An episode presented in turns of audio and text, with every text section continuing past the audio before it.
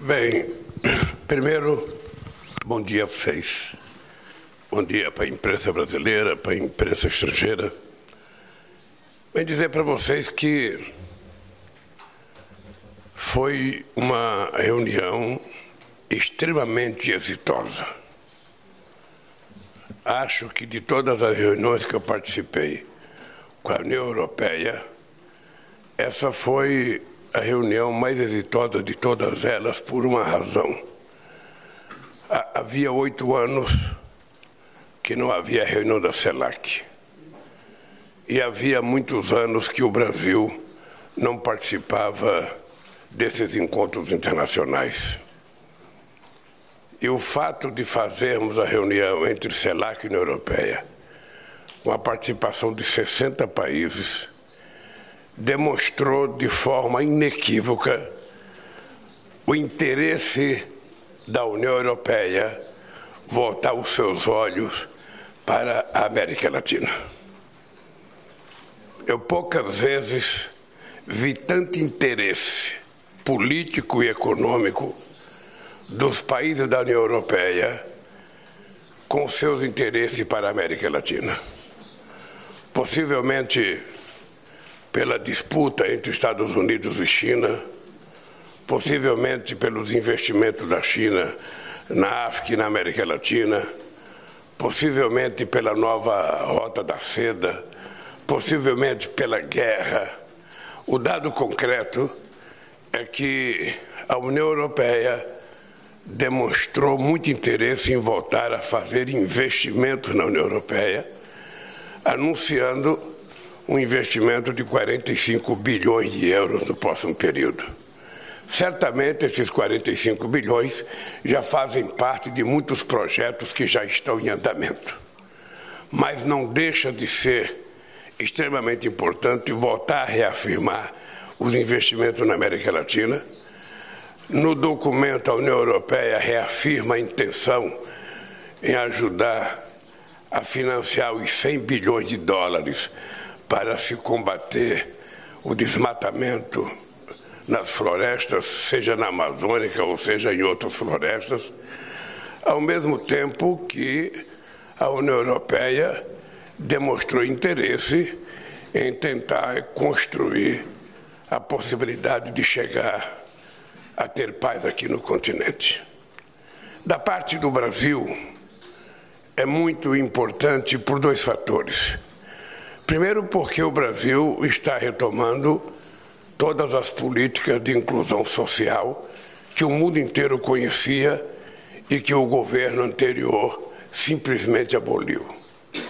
Segundo, porque o Brasil está com decisões tomadas, acertadas e decisões que nós vamos cumprir de fazer com que a transição energética seja a possibilidade do investimento na chamada economia verde. Ou seja, o Brasil é um país que tem um potencial excepcional. Nós temos 87% da nossa energia elétrica renovável. Nós temos contra, contra o mundo que só tem 28 nós temos de toda a matriz energética envolvendo combustível, 50% totalmente renovável contra 15% do resto do mundo. Eu vou dar esses números para dizer para vocês que pouca gente tem autoridade moral para falar em transição ecológica com o Brasil sem levar em conta a realidade brasileira. Nós temos um compromisso soberano em acabar com o desmatamento na Amazônia nós vamos ter dia 8 e 9 de agosto, a primeira vez em 45 anos, uma reunião com todos os países amazônicos para discutir uma estratégia em defesa do território amazônico, ao mesmo tempo levando em conta que na Amazônia da, Sul, da América do Sul tem 50 milhões de seres humanos que precisam ser levados em conta e precisam ter qualidade de vida. Por isso é importante pensar numa preservação com desenvolvimento para que a gente possa atender aos interesses da população. Nós estamos convidando para participar desse encontro dos países com floresta a Indonésia e os dois Congos que são três países com muita reserva de florestas ainda, e nós pretendemos, com esse encontro, preparar um documento para ser levado para a COP28, que se realizará no final do ano nos Emirados Árabes. Eu penso que até a COP30 no Brasil, em 2025, a gente vai ter definido, não apenas pelo Brasil, mas pelo mundo, o verdadeiro compromisso que o mundo vai ter de preservar a floresta amazônica. É importante que as pessoas levem a sério. A Amazônia é um território soberano do Brasil, no caso dos quase 4 milhões de quilômetros quadrados. O Brasil tem responsabilidade, mas o Brasil não quer transformar a Amazônia num santuário da humanidade. Nós queremos transformar a Amazônia num centro de desenvolvimento verde, queremos compartilhar a exploração científica com o mundo que queira participar, porque nós achamos que é possível extrair da grandiosidade do ecossistema da Amazônia e da riqueza da biodiversidade, sabe, coisas importantes para o desenvolvimento de novas indústrias. Por exemplo, a indústria de fármaco, por exemplo, a indústria de cosmético, ou seja, e outras coisas que a gente possa encontrar, porque ainda é uma parte muito grande do território inexplorado. Bom, essa para nós é a grande a grande uh, motivo dessa reunião, porque nós vamos apresentar agora em agosto uma proposta de transição energética e transição ecológica. Ou seja, o Brasil vai mostrar ao mundo que nós vamos definitivamente entrar na chamada bioeconomia, na economia verde, para que a gente possa servir de exemplo para o mundo e para que a gente possa dar a nossa contribuição na questão da preservação do nosso planeta. É, no Brasil está ficando cada vez mais claro que não se precisa derrubar uma única árvore para plantar mais soja, plantar mais milho, plantar, criar mais gado. Nós temos mais de 30 milhões de hectares de terras degradadas que pode ser recuperada para plantar o dobro do que a gente está plantando hoje. E nós achamos, inclusive, que essa questão ambiental é uma sugestão minha para o meu ministro da Educação, que a questão da a questão do clima comece a ser currículo escolar para que as nossas crianças comecem a aprender na escola a necessidade da gente cuidar do espaço que a gente vive. Quem sabe através das crianças a gente consiga politizar e conscientizar os pais quem sabe através, sabe, do ensino fundamental, a gente possa fazer uma revolução conceitual no Brasil com relação à questão do clima. Então eu estou feliz pela reunião, fiz dez bilaterais, sabe, com muitos países, todos interessados em visitar o Brasil, e eu também interessado em visitar alguns países, porque é importante que o Brasil se abra eu quero promover muitas reuniões entre empresários brasileiros e empresários da União Europeia. É importante. Marcamos para o final do ano uma reunião com os empresários brasileiros e os empresários alemães em Berlim. Sabe, nós vamos tentar fazer com todos os outros países. Todas as pessoas que eu convidei para ir ao Brasil e todas as pessoas que me convidaram para ir ao seu país, a gente estabeleceu a necessidade de uma reunião empresarial pelo simples fato de que o papel do governo é abrir portas. E quem sabe fazer negociações dos investimentos são os investidores. Eu acho que o Brasil está vivendo um outro momento. O Brasil está recuperando o prazer de fazer política internacional. O Brasil está voltando a ocupar o seu papel de protagonista. E quando se trata da questão da bioeconomia, quando se trata da questão ah, da, da, da, da, mudança sabe, na matriz energética, o Brasil é imbatível, o Brasil é levado muito a sério e nós não vamos jogar fora essa oportunidade. Portanto, eu regresso depois das perguntas de vocês eu vou passar em Cabo Verde, porque a gente tem que fazer uma parada técnica para encher o tanque do avião. E aí o presidente de Cabo Verde pediu, ao invés de eu parar na Ilha do Sal, e ele ter que ir da cidade de Praia, que é a capital, até a Ilha do Sal, ele está sem transporte, então que eu poderia parar na capital para ter uma hora de conversa com ele, e depois nós vamos para o Brasil para começar a discutir os nossos problemas internos, que também são muito importantes. Agora, eu estou à disposição de vocês para boas. Só, só um pouquinho, a gente vai começar aqui. O pessoal diz o nome, o veículo. A gente vai passando o microfone e tentando atender o máximo de pessoas possíveis. Obrigado. É, presidente, Marcos Uchoa da TV Brasil, aqui vou fazer a pergunta em português. É, nessas reuniões bilaterais, a gente está vendo uma Europa que também politicamente está mudando. É, tem alguns países já com extrema-direita dentro do governo, inclusive a Suécia, por exemplo. E a gente tem uma eleição na Espanha, domingo que vem.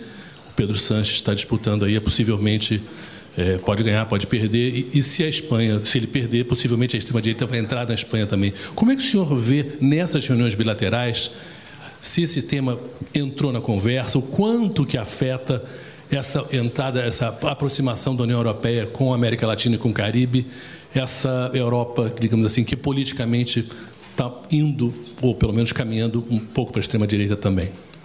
Olha, uma, uma coisa que precisa ser levada a sério é que quando você está participando de uma reunião como chefe de Estado, você não leva em conta a que partido pertence o governante que você está conversando. Você leva em conta que ele é chefe de um Estado igual a você. Não é preciso ter concordância ideológica. Isso não é assim. Ou seja, a concordância ideológica serve para você convidar o cara para ir tomar uma cerveja. Mas para discutir interesses do Estado brasileiro ou do Estado de qualquer país europeu, o que importa é que ele tenha representatividade do povo para exercer a função dele. Ah, nós percebemos, o show aqui há uma guinada conservadora em vários países do mundo nós não estávamos habituados à guinada à direita fascista que o Brasil teve em quatro anos. A gente estava habituado a ter direita, a ter conservadores, a ter sociais-democratas, a ter gente mais à esquerda, mas era uma política que você fazia de forma civilizada. Você discordava, você debatia as ideias, mas você não fazia da eleição uma fábrica de mentiras. Você não fazia da eleição uma fábrica de distribuição de ódio. Você não ficava pregando a discordância, como acontece hoje.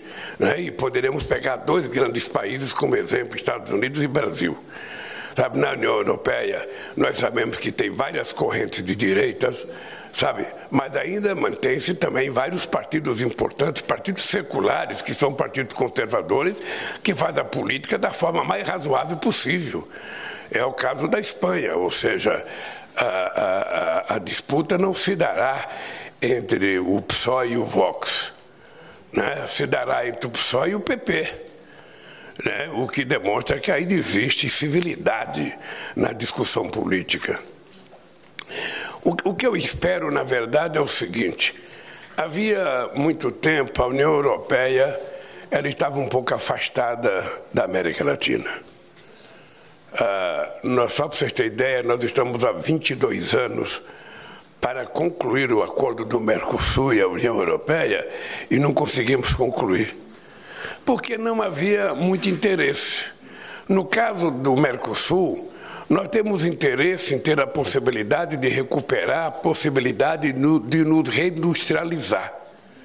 Ou seja, por isso é que nós fazemos exigência de reindustrialização para que a gente possa poder ser exportador de manufaturado, de coisas com mais valor agregado, gerar empregos mais qualificados.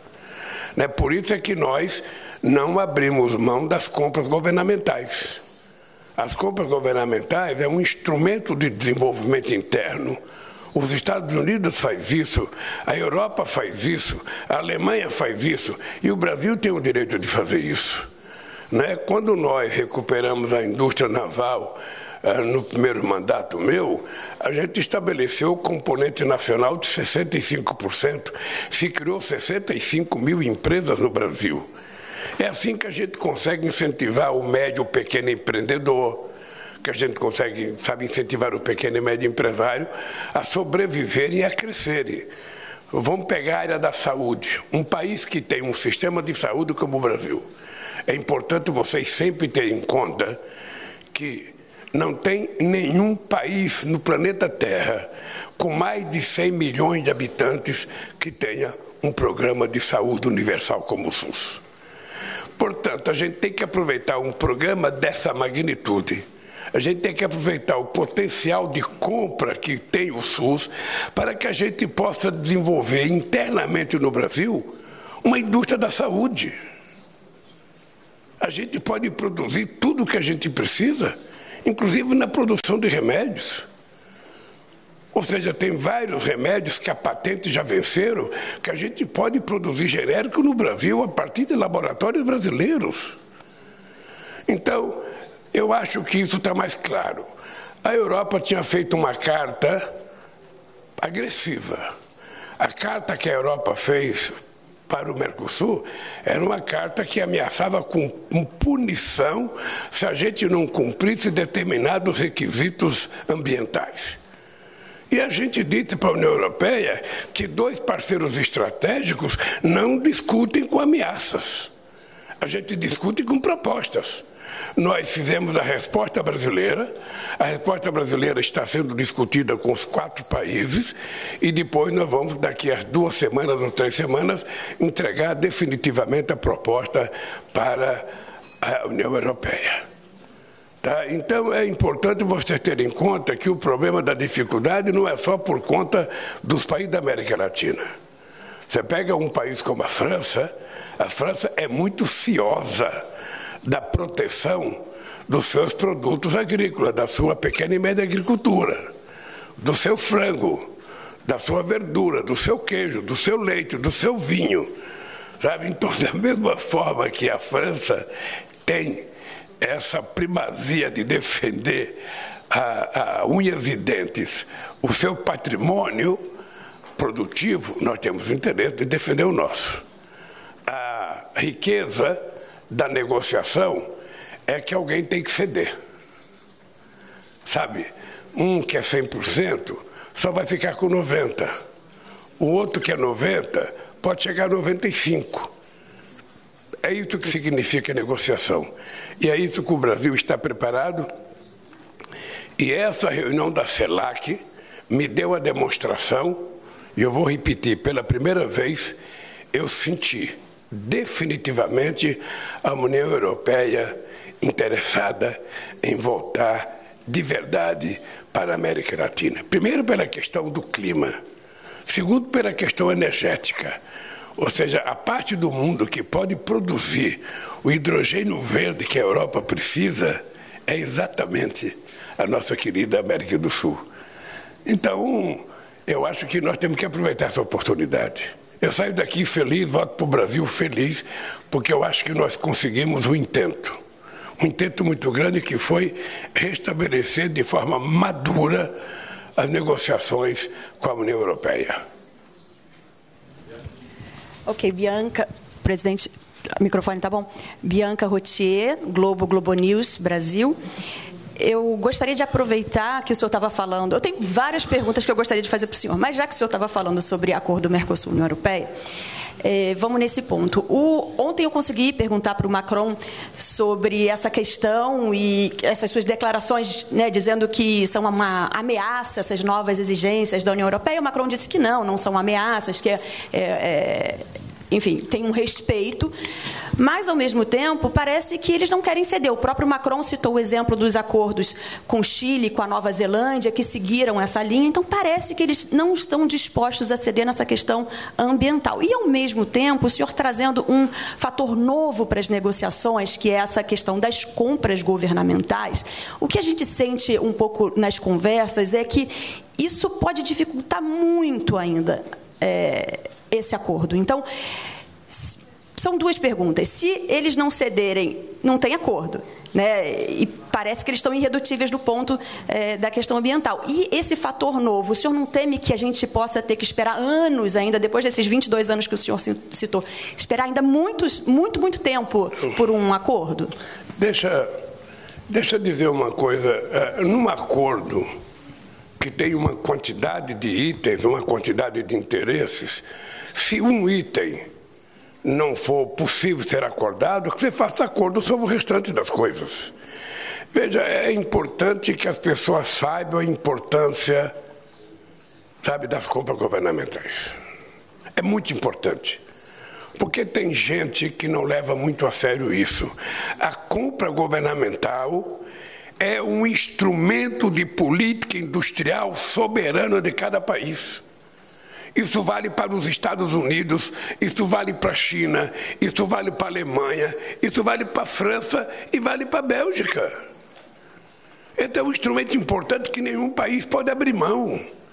Por que, que o país que tem o tamanho do Brasil, que tem as possibilidades do Brasil, vai abrir mão para matar nossas pequenas e médias empresas?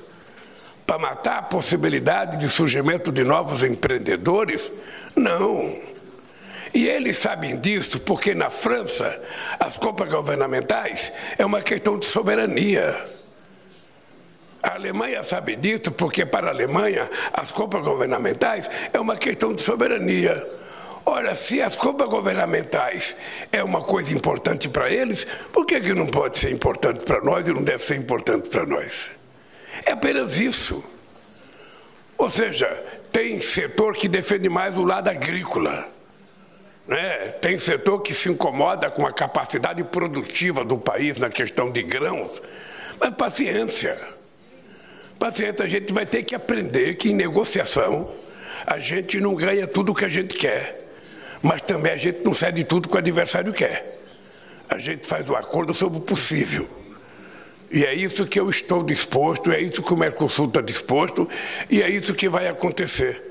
É importante lembrar que no caso do Brasil a gente já teve o PIB industrial, era 30%. A indústria significava 30% do nosso PIB. Hoje a gente está por volta de 11%. Na Argentina também desapareceu a indústria. Então é normal que a Argentina também queira se reindustrializar. Isso é apenas motivo de colocar na mesa com a vontade que nós estamos agora. Porque eu já fui presidente oito anos, já sentei na mesa de negociação, mas desta vez é a vez que eu sinto mais vontade de negociar da União Europeia.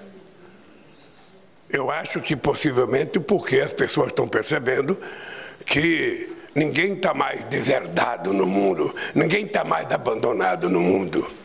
Se os Estados Unidos não quer fazer investimento, tem gente que quer.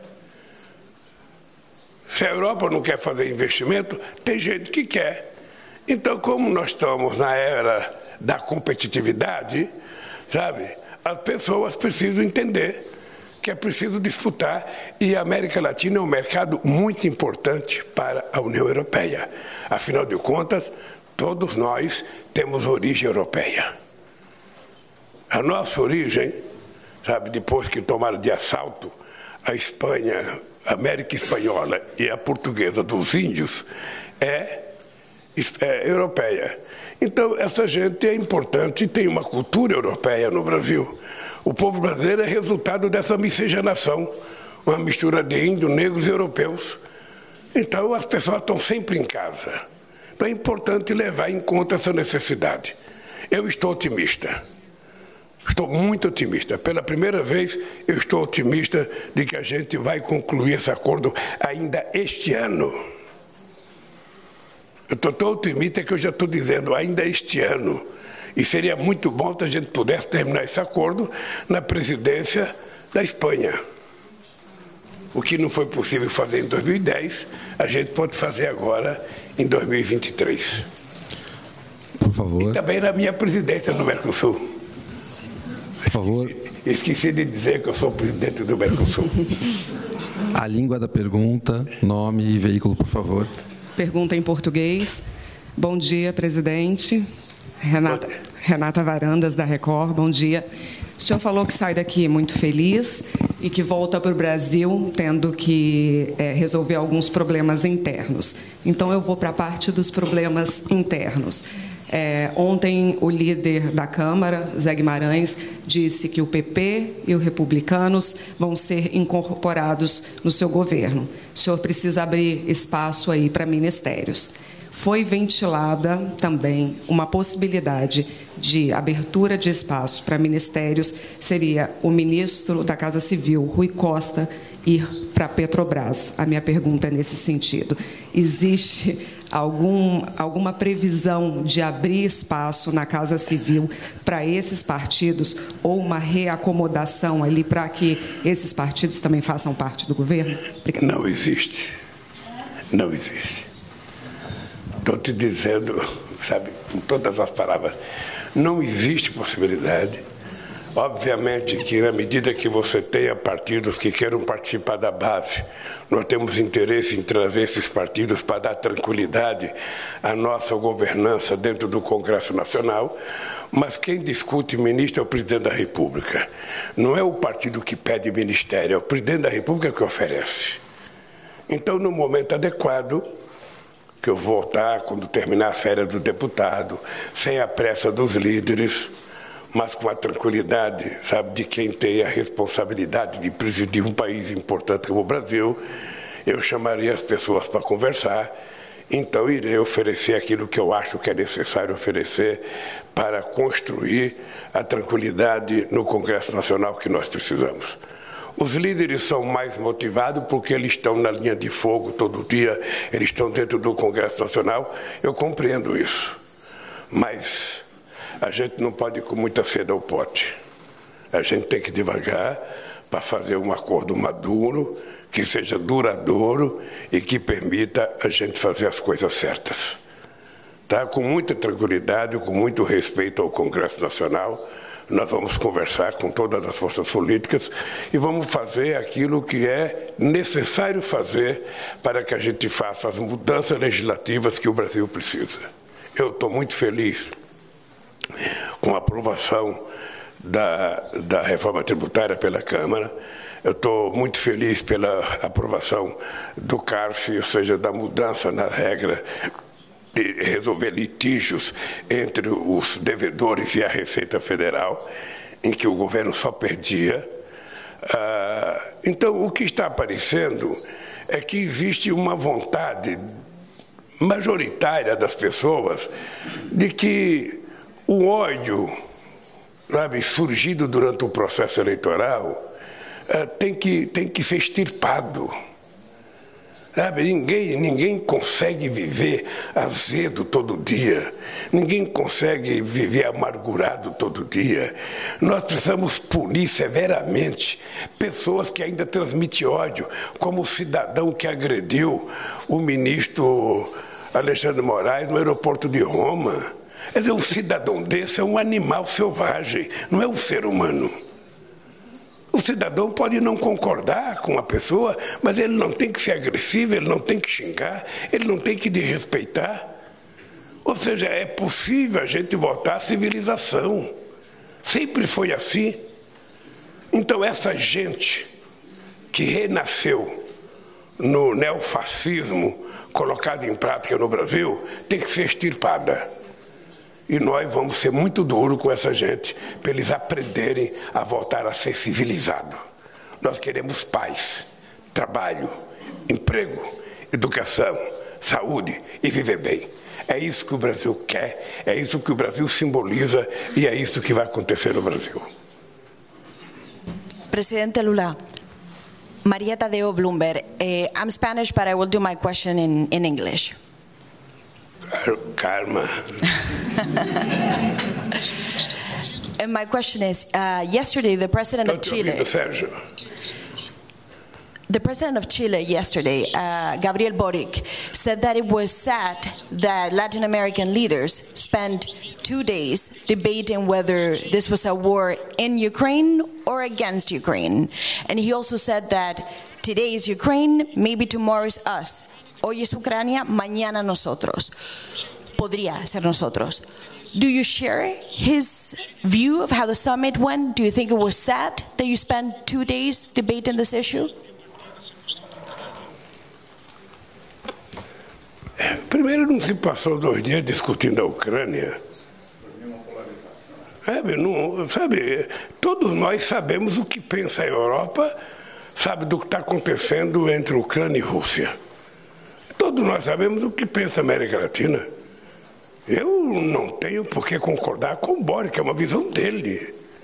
Eu acho que a reunião foi extraordinária, foi extraordinária a reunião, possivelmente, sabe, a falta de costume de participar dessas reuniões faça com que um jovem seja mais sequioso, mais apressado. Mas as coisas acontecem assim. A reunião foi, do meu ponto de vista, extraordinária.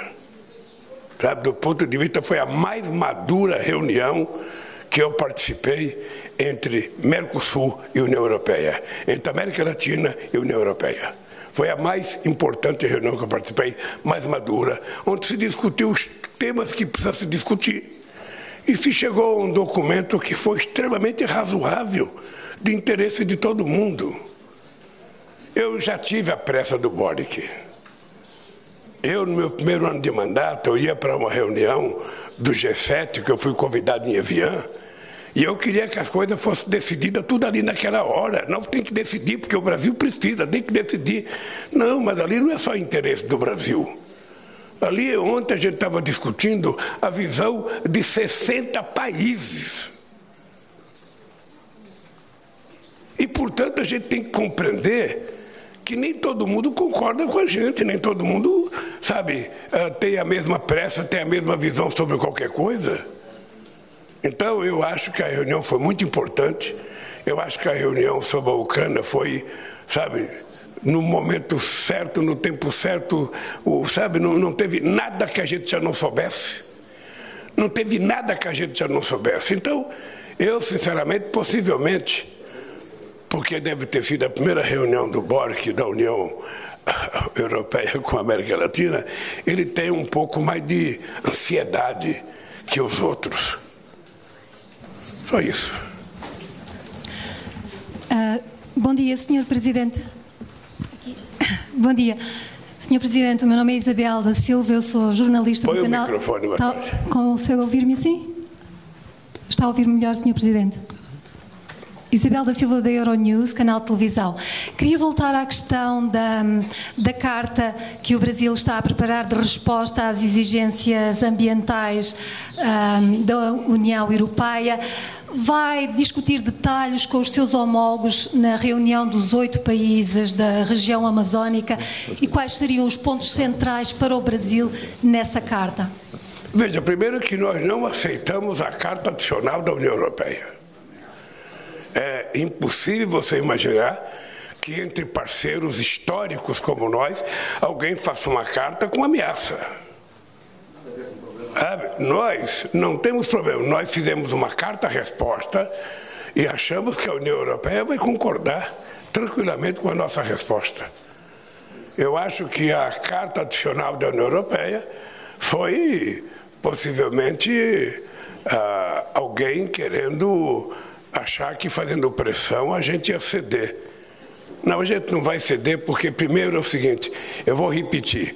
Pouca gente no mundo, pouca gente no mundo pode falar de questão, sabe, de energia limpa, de, de, de preservação do que nós. Pouca gente. Tá? Nós temos um compromisso que não depende de acordo interpartido. Nós temos um compromisso histórico de campanha assumido por mim na COP 25 de que nós vamos até 2030 sabe, acabar com o desmatamento na Amazônia. Esse é um compromisso do governo brasileiro. Tá? Nós não precisamos da União Europeia, não precisamos da China, dos Estados Unidos. É um compromisso nosso. Agora, eles têm a obrigação de cumprir com o compromisso de fazer a doação de 100 bilhões de reais para que os países possam, no mundo inteiro, a se autocuidarem, a se preservar, para que a gente evite a destruição de algumas ilhas, sabe, no Atlântico e no Pacífico. É isso. E nós queremos cuidar da nossa floresta porque nós gostamos de nós. Nós gostamos do nosso povo que mora na Amazônia. Nós queremos que os indígenas sejam bem tratados, nós queremos que os ribeirinhos sejam bem tratados, nós queremos que as pessoas que vivem, sabe, de trabalho na Amazônia e na floresta sejam bem tratados. Por isso é que nós assumimos esse compromisso. E quem quiser contribuir com o Fundo Amazônico será bem-vindo e esse dinheiro será bem utilizado para que a gente possa fazer mais do que aquilo que a gente pode fazer sozinho. Presidente, presidente, bom dia. Sérgio Uti, é, SBT, SBT News. Vou perguntar em português, obviamente. É, a gente viu na resolução final ali vários avanços é, da CELAC, né, vários pontos que são importantes é, para o Brasil, para os outros países latinos e caribenhos da resolução final. Mas eu queria tocar num ponto sobre a Ucrânia.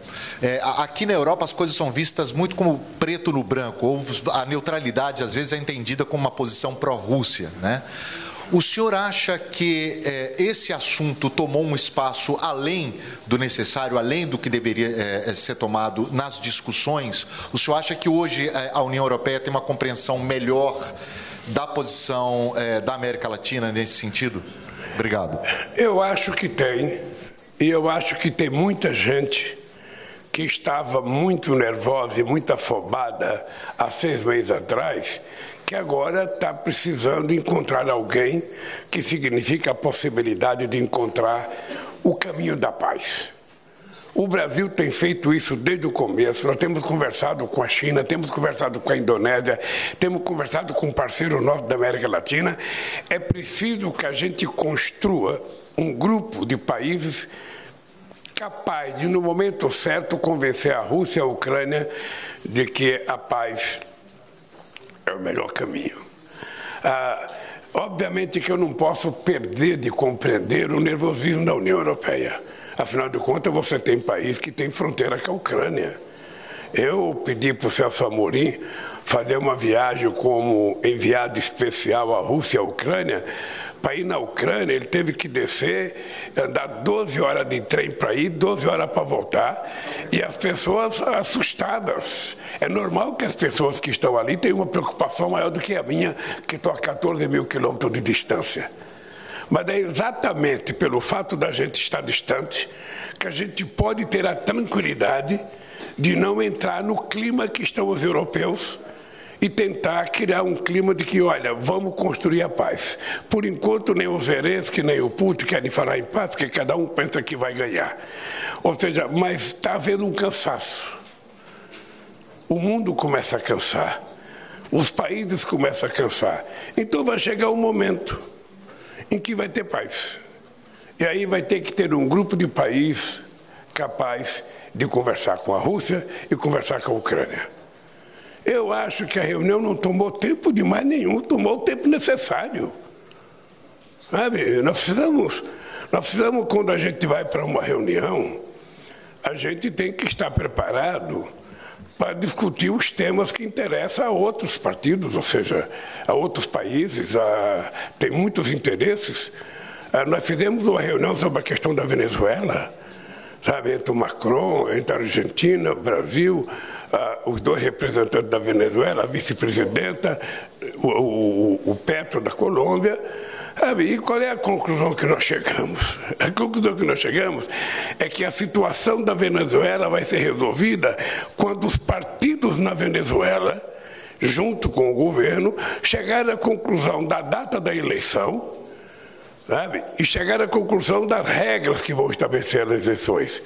E, com base nisso, o compromisso de que ah, ah, as punições impostas pelos Estados Unidos começam a cair. Sanções absurdas em que a Venezuela não pode mais lidar com o dinheiro seu que está nos bancos de outros países. Então, o que é que eu sinto? eu, eu sinto que depois de tanto tempo de briga, todo mundo está cansado. Todo mundo. Eu, eu sinto que a Venezuela está cansada. Sabe? O povo quer encontrar uma solução. Porque é bom você brigar um mês, dois meses, três meses, dois anos, três anos, quatro anos, mas a vida inteira. Então eu acho que nós estamos chegando nesse clima. Eu gostei da reunião. Eu não esperava resultado na reunião.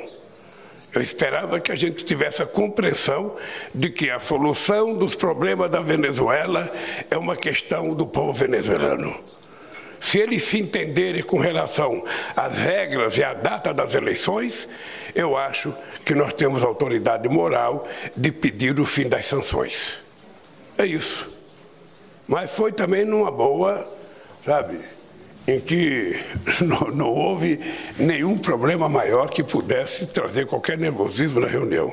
Eu sei que as pessoas que estavam lá saíram felizes com o resultado da reunião. A, a gente tem uma pergunta, eu não sei se a gente tem tempo para mais perguntas depois dessa. Sim. Eh, bom dia, Presidente. Hans von der Buchet do Politico. Eh, desculpa, pero o meu portanhol vou fazer a minha pergunta em inglês. So, translation, translation works. Thanks. So, um, for Politico, the question uh, you talk about, about um, the need for peace and for both Russia and Ukraine uh, to to be willing to, to, discuss peace. But in the declaration you signed yesterday, it also stresses the need for the sovereignty and the territorial integrity of all states. So, uh, would you agree that Russia first has to withdraw its troops uh, before some peace talks could be held? Because Zelensky's argument is that it is difficult now to enter into peace negotiations where Russia is still occupying occupying a lot of Ukraine uh, territory. So, uh, do you think that Russia would first have to withdraw there. And if I may just add very briefly on the Mercosur agreement, uh, you talked a lot about public procurement. Um, after your meeting with the Commission President Ursula von der Leyen yesterday, do you feel more optimistic that uh, the European Union is going to make some concessions that you're demanding so that this deal could happen? Thank you. Bom, primeiro que não tem concessão minha. O acordo é com o Mercosul. Envolve quatro países. E o Brasil é apenas um deles. O que nós precisamos é que a decisão do Mercosul seja compreendida pela União Europeia. E eu acho que vai ser. A segunda coisa é que o que você perguntou da Rússia já faz parte do acordo de paz. Veja, o Brasil assinou um documento no seu voto na ONU, condenando a invasão territorial da Ucrânia nos primeiros dias da greve. Isso não é nenhuma novidade. Nenhuma novidade. O que o Brasil quer é que a guerra começou. E se a guerra começou, alguém precisa tentar chamar a atenção dos dois países para discutir a questão da paz. E a retirada faz parte do acordo de paz. É preciso sentar na mesa. O que nós queremos é que pare, pare a guerra. Depois que parar a guerra, senta-se numa mesa e discute. É isso que nós queremos. E, e, nós nem sabemos se vamos participar de acordo, nós não sabemos quem serão os mediadores. O dado concreto é que a condição sine qua non para discutir paz é parar a guerra. Enquanto tiver tiro, não tem conversa. É isso que está acontecendo. Última pergunta aqui, agência Lusa. Olá, Sr. Presidente, bom dia. Ana Matos Neves, agência Lusa. Uh, gostava de saber o que é que falou com o, o Primeiro-Ministro António Costa nestes encontros que teve nestes dias. Se falou sobre se, e se sente confortável com a missão da, da Rússia na declaração final, uh, da declaração da, da, da cúpula. Uh, o que é que espera também da Cimeira dos BRIC um, em agosto? e esta Cimeira, a partida será, esta cúpula, a partida será presencial um, apesar do mandato internacional, internacional contra Putin, uh, o, que é que, o que é que nos pode dizer sobre isto? Eu, eu, eu sinceramente, eu não entendi a primeira parte da pergunta. Shall I, shall I do it in English? Maybe it's better. Uh, so, what did you discuss with the Prime Minister Antonio Costa during these days? Uh, if uh, you mention Ukraine, uh, and if somehow do you feel comfortable about not mentioning Russia on the final declaration? Olha, eu, eu não conversei sobre a guerra com o Antônio Costa. Aliás, eu não tive bilateral com o Antônio Costa. Eu tinha tentado marcar uma conversa com o Antônio Costa ontem à noite para a gente conversar outros assuntos e aprimorar a nossa relação, mas ele teve que sair mais cedo. Então não foi possível conversar. Eu não discuti a guerra com o Antônio Costa. Aliás, o Brasil vive um momento excepcional na sua relação com Portugal. Acho que, sabe, se em 1500 Portugal descobriu o Brasil, em 2026 o Brasil descobriu Portugal. Ou seja, a quantidade de brasileiros que tem em Portugal hoje, daqui a pouco será maior do que a população portuguesa. Uh, mas não discutimos nada. Pronto? Obrigado, pessoal. Obrigado. Gente, quero. Obrigado, pessoal. A gente tem horário para o voo, sinto. Sei que tem muita gente que quer perguntar, eu mas. Tenho, eu tenho eu que sinto. voar. Peço desculpas a vocês. Até a próxima entrevista. Okay, I'll ask all the journalists to remain in the room. Oh, oh, oh. Everybody remains in the room, please. All the journalists remain. Claudinho.